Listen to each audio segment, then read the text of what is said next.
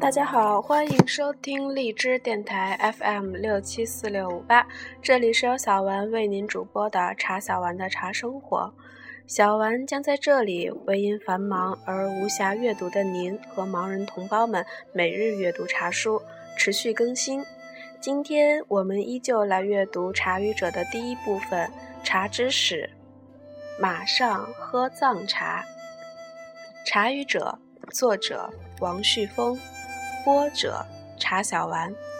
马上喝藏茶，人生无茶无欢愉。茶喝多了，就喝出了文化。藏民族本来就重礼节、讲友谊，饮茶时同样讲究长幼、主客之序。斟满茶，先敬父母长辈。茶碗要洁净，不能有缺口、裂纹。以双手敬，用双手接。喝过茶后，要及时斟满。斟茶时要右手提壶，左手掌心向上，茶水不能溅到碗外，更不能发出当当啷啷的响声。在藏族百姓人家，有时有请僧人来念经或做法事，僧人的茶具是专门为其购置的，其他人不得使用。这也说明，僧人作为佛法僧三宝之一，其地位是至高无上的。适逢探亲访友时，礼物中不可缺茶。主人进屋，杯里斟的是茶。订婚时带上茶，表示感情不移，生活美满。有些地方的新娘子初踏婆家门，首先要进厨房煮茶，请父母亲友品饮；给寺院供奉时更离不开茶。所以，藏族在认为有茶就是幸福的同时，形成了许多有关茶的礼仪。藏民的饮茶过程也是充满乐趣的过程。在甘南，一般每人每天要饮三次茶。早晨喝早茶，在碗底放一撮炒面，少量曲拉和一片酥油，再倒入茶水。等茶喝够时，把碗底的炒面与茶水搅成糊吃掉。这种吃法叫豆麻。第二次是在中午，午餐后饮几碗茶，消食解腻、生津提神。再就是晚饭后，全家人围坐在一起，边喝边谈，直到尽兴。闲时家人一起喝，来客时给客人斟的茶中要放一小块酥油，以示尊重和欢迎。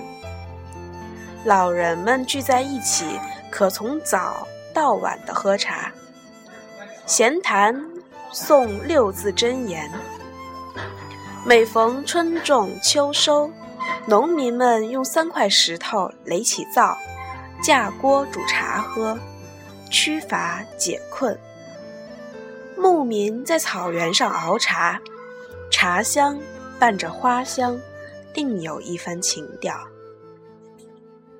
适逢各类节日，人们出游于野外，祭祀神灵，祈求平安。一连数日，载歌载舞，唱着藏歌，清香的糌粑如蜂蜜，黄黄的酥油赛花朵。茶儿浓来花儿香，人生无茶无欢愉。僧人更缺不了茶。寺院中通常每日集体饮茶三次，即早、中、晚的诵经礼佛活动后，茶由寺院统一冲煮。如遇祈祷法会、跳神期间，供茶的次数就根据情况而定了。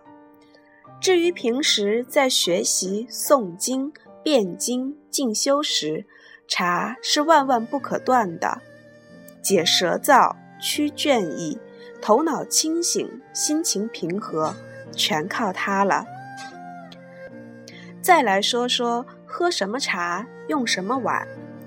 历史上也不知道哪一位赞普，因为喝茶特地请来了汉地的工匠，用藏地的原料做了六种碗，并分为上、中、下三等。碗上分别绘有鸟衔茶、鱿鱼和鹿等图案，分别起名为下部侧、南侧、香侧。其他三种普通碗分别起名为特侧、额侧、左侧。依古老之传统，至今藏民族饮茶还是普遍使用瓷碗。最上等的以灿黄色为底，绘有龙凤、八吉祥图、八瓣莲花座和雄狮等图案，供活佛、高僧饮用。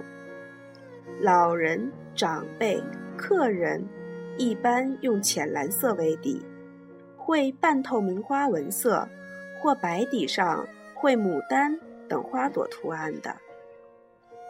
此外，还有木碗，造型美观，花纹细腻，有的还镶包着银质花边，显得格外高贵富丽。木碗实用，携带方便，散热慢。又很结实。我曾听说，在西藏漫游，身边得带上这样一只木碗。草原上，你正豪放又孤独地行进着，远远见着一个帐包，再新再奔，你就只管掏出那个木碗进去，一定会有酥油茶的。高原人的目光看着你。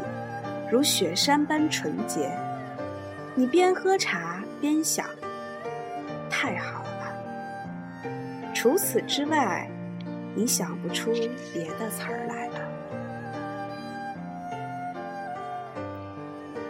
这期的节目就到这里，敬请期待下集。